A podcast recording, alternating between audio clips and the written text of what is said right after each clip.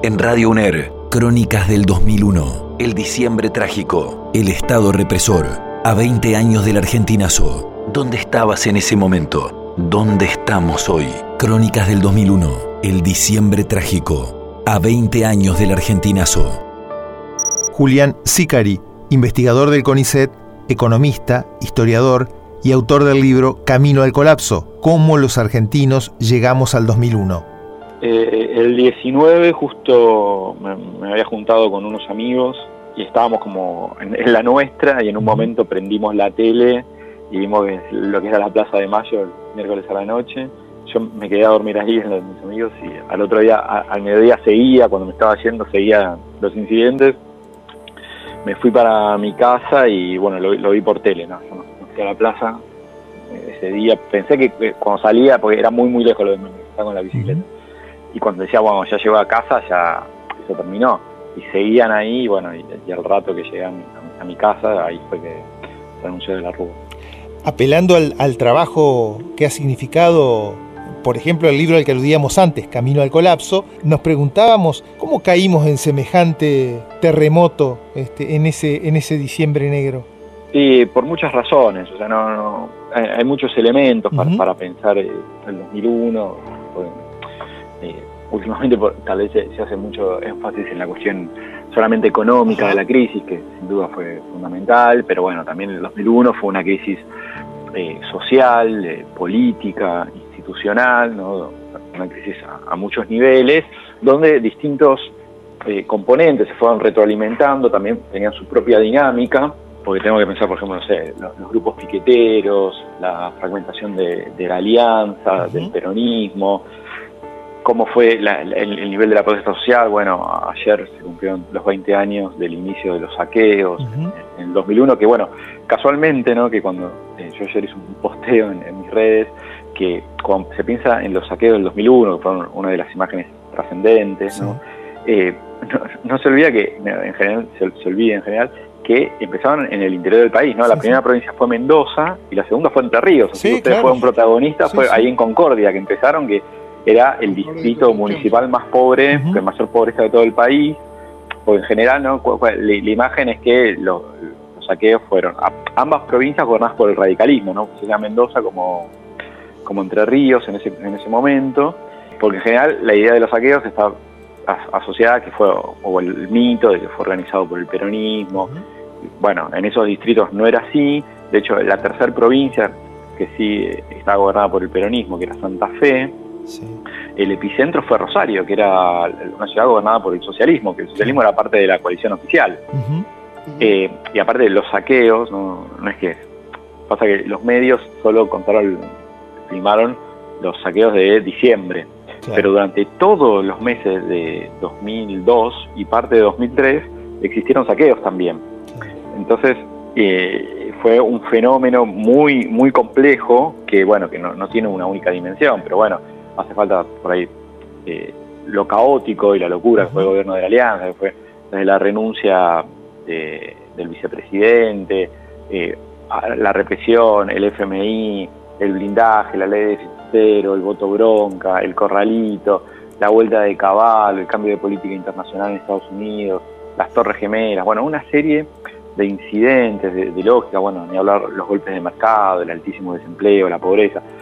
El 2001 es un cóctel de, donde hay muchísimos elementos, eh, entonces a veces para entender bien cómo se fue dando eh, la dinámica, la propia construcción de nuestra historia, es interesante ir analizándolos y viendo cómo se van relacionando para, para pensarlos mejor.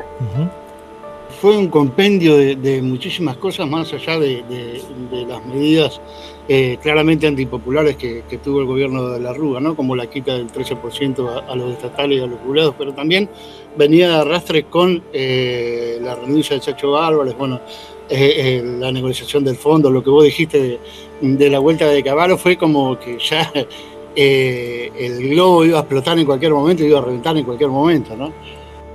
Sí, sí, sí. Eh, sí, sin duda, o sea, la explosión final era algo, por lo menos desde la segunda mitad del 2001, ya anticipable. No fue una irrupción eh, que cayó desde la nada, sino una larga gestación. y, también uno de los elementos que a mí en general es el que más me suele interesar remarcar, es cuando pensamos el 2001. Yo creo que no, se aprendió lo suficiente del 2001, no, se tomaron las suficientes lecciones, porque en general cuando pregunto sobre el 2001, la mayoría que piensa, dice, bueno, fue culpa de que de la Rúa era medio un autista, Caballo era un tipo siniestro, los del FMI, bueno, tomaron actitudes muy, muy jodidas. Todo eso es verdad. Lo que pasa es que lo, interesante es, por ejemplo, es, pensar quién avaló ese tipo de políticas, por qué la población se comportó como se comportó. Porque, por ejemplo, cuando en marzo del 2001 Caballo vuelve a ser ministro de Economía, la población lo recibió con los brazos abiertos. ¿no? Empezó a decir, llegó El Salvador, eh, se acabó la crisis, gracias, era como el, estaba en, el tope de, las encuestas de popularidad, le votaron superpoderes, ¿no? Bueno, después, un par de meses eh, posteriores, el grueso de la población le va a echar la culpa de todos los males a Caballo. Bueno, alguien lo recibió a Caballo y lo apoyó y lo festejó. Eh, o sea, hay una población que acompañó el programa neoliberal que desembocó en el 2001. Cuando Menem, en diciembre del en, 1995, es reelegido como presidente, bueno, en ese momento el país tenía 18% de desempleo, subía la pobreza, el hambre, la desigualdad, venía el endeudamiento a toda máquina, habían rifado el patrimonio público, se aplicaban leyes de flexibilización laboral y la población religió a Menem para sostener el programa neoliberal. Después cuando ese programa neoliberal explotan, dice, ah, era culpa de los, de los políticos, ¿no? Como se decía en ese momento. Entonces, eh, que se vayan todos, eh, todos los, los políticos son corruptos, son chorros. Bueno, pero hay una población que, o sea, esa gente llegaba al poder porque la población votaba, los votaba, los avalaba y no cuestionaba el neoliberalismo. Bueno, después, eh, o sea, como que lo paradójico es, que estaba en la queja porque, entonces, si sobre estas reflexiones no, no, no, no hay preguntas, porque lo peor es que volvieron. O sea, en 2015 esa gente volvió. O sea, hoy está Patricia Bullrich, está López Murphy, está Larreta, Vidal, Aguad, Lo Pérfido, Lombardi, Dujovne. Bueno, el, el, que era el secretario de... No, pero ellos están en función pública. Están en la función pública y volvieron. Cuando eh, en el en 2001, el que era el secretario de Política Económica, ¿usted sabe quién era el secretario de Política Económica del 2001? El que aplicó las políticas económicas que se invocaron en el 2001. ¿Quién era? Era Federico Sturzenegger. ¿Cómo puede ser que le den el, después el Banco Central? Bueno, insisto, si, si la población, aparte cuando volvió, o sea, los restos de la alianza que volvieron a, para hacer otro 2001, en 2015 con el macrismo, no que volvieron a hacer las políticas de ajuste, la exclusión, el endeudamiento, el FMI, reventar el mercado interno, desindustrializar, aumentar el desempleo, aumentar la pobreza, y la población sigue acompañando, o gran parte de la población sigue acompañando esas políticas. Algunos ya sean obstinados por el odio al kirchnerismo, entonces ya, bueno, los voto a esto para que no vuelva a la yegua, como se suele decir, o eh, em, embelezados con las mieles del neoliberalismo. Entonces, esto de vuelta. Es muy difícil no pensar un futuro colectivo, no el proyecto colectivo como nación, si sobre este, estos elementos no hay preguntas y no hay reflexiones serias. Eh, vos sabés que cuando miramos ese recorrido, eh, uno termina entendiendo, eh, y me quedo ahí con el, con el título del libro, el, el, recorrido, vos hablas de un camino al colapso, fue un recorrido largo y me acordaba que en el 99 una de las de las eh, consignas de Fernando de la Rúa para ser presidente era algo así como conmigo un peso, un dólar, que era el tema de discusión en esos días, mantener la convertibilidad. Claro, sí, sí, exactamente. La, población terminó de, asegurar su voto de la Rúa cuando él garantizó que de ganar continuaría con, con el tipo de cambio fijo, que tantos desastres estaba causando. Entonces la población miraba para otro lado. Desde esa mirada me preguntaba hay un papel ahí importante de la, comunicación, los medios, las redes. Sí, sí, sí. Eh, los medios, sin duda, y las redes son elementos de poder, dispositivos de, poder, sin duda. Eso son también relativos, ¿no? O sea, pues, no sé, en 2011 eh, Cristina sacó el 54% de los votos, tenía todos los medios en contra y le sacó casi 40 puntos de diferencia al segundo.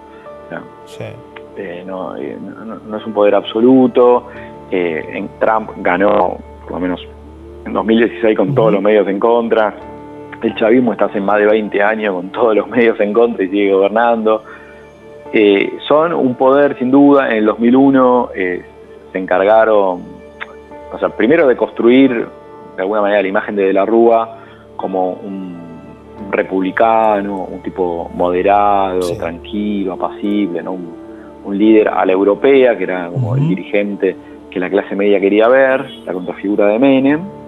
Y después los medios se encargaron también de defenestrarlo y, bueno, convertir la, imagen de un ridículo, un inútil, un tipo aislado de la realidad, una figura más patética que de la Rúa en el 2001, muy difícil. Eh, pensar cómo fue construida la Yo no pienso que la Rúa sea eso, pero fue la representación mayor predominante ¿no? que, que lograron los medios. Obviamente el, de la Rúa cometió muchísimos errores comunicacionales y también de dirección política y económica, de eso ni hablar, o sea, fue probablemente el peor presidente democrático de toda la historia. es muy difícil pensar un, peor líder y, y, lo mal que funcionó la alianza, fue todo un desastre. Chacho Álvarez, Fernández Mejide, Ibarra, los gobernadores, bueno, la verdad que fue un desastre lo que hicieron y, la manera de, funcionar como coalición de, gobierno, ¿no? Porque como coalición electoral funcionaron bastante bien, pero como coalición de gobierno fueron un desastre, fueron un desastre. Eh, bueno, ni hablar del rol de Alfonsín, de Moró, de Storani, bueno, toda la cúpula del radicalismo que estaban tan peleados, fíjate que cuando cae de la Rúa, ¿qué dirigente del radicalismo alzó una voz para decir, no, defendamos al presidente o que no se caiga? El radicalismo tenía más ganas de que se caiga de la rúa que el peronismo. Eh, de hecho, Alfonsín va a sostener y va a hacer un mayor esfuerzo político por sostener al gobierno de Dualde que por el que hizo por el de, la Rúa. Mm. porque Eso era porque el radicalismo estaba totalmente colapsado, enfrentado en, una guerra interna por lo mal que funcionaba la, eh, alianza y el, pésimo papel que tuvo de la Rúa como, como dirigente. Eh, así que bueno, eso también son eh, puntos para, para considerar. Eh, de, que, por ejemplo, fue una diferencia del macrismo, el macrismo fue gobierno, y funcionó bastante bien como coalición de gobierno, estuvieron todos alineados, estuvo muy claro el, liderazgo de Macri, el indiscutido, el verticalismo, ningún, si bien hubo algunos conflictos internos, la verdad que nadie sacó los pies del plato, no, no, fueron casi a la guerra civil interna, como fue el caso de, la Alianza. Ahí aprendieron, ¿no? ellos, sí, ellos sí aprendieron. Julián, eh, eh, ¿cómo ves este momento, esta, realidad? ¿Cómo la ves? Sí, muy difícil, ¿no? Es un momento muy, complejo de la Argentina y del mundo. O sea, ni hablar de todos los caídos, o sea que ya los dos últimos años finales del gobierno de Macri, que fue un desastre social y económico estuvo todo el 2020, fue un año también terrible a nivel social y económico, y este año bastante parecido.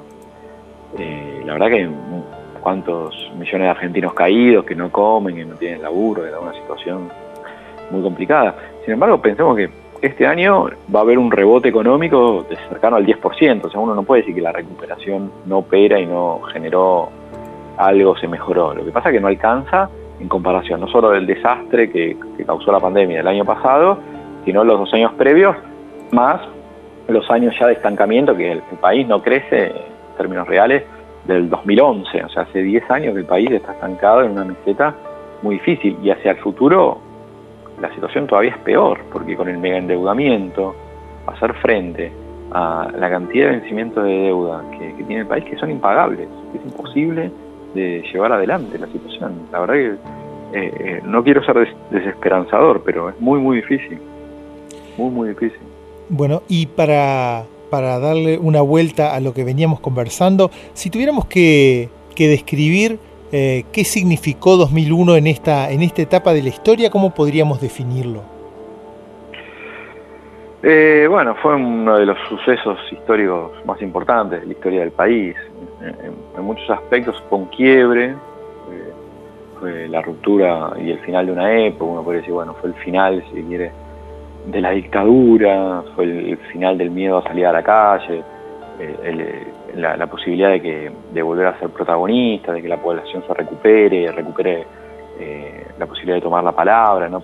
Que a partir de ahí hubieron cambios muy significativos, ¿no? Empezó a bajar después la pobreza, el desempleo, se recuperó el consumo, los salarios, se renovó la Corte Suprema, restablecieron los juicios de, la memoria, la verdad y la justicia, hubo un recambio generacional en gran parte de, las capas dirigentes, hubieron cambios, ¿no? Una mayor integración latinoamericana, eh, bueno, eso eh, fue producto también de las consecuencias del 2001.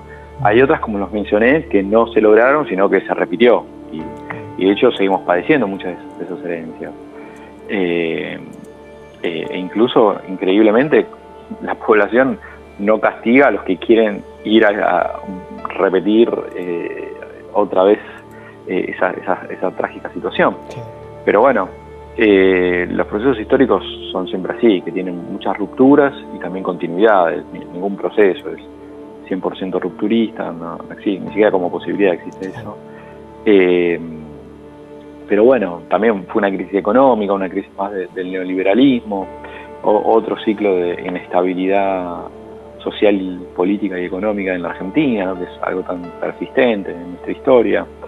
Eh, así que sin duda eh, son un entrenamiento de factores y elementos que, que es indispensable estudiar, entender, para, porque bueno, como se suele decir, los pueblos que no conocen su pasado están condenados a repetirlo.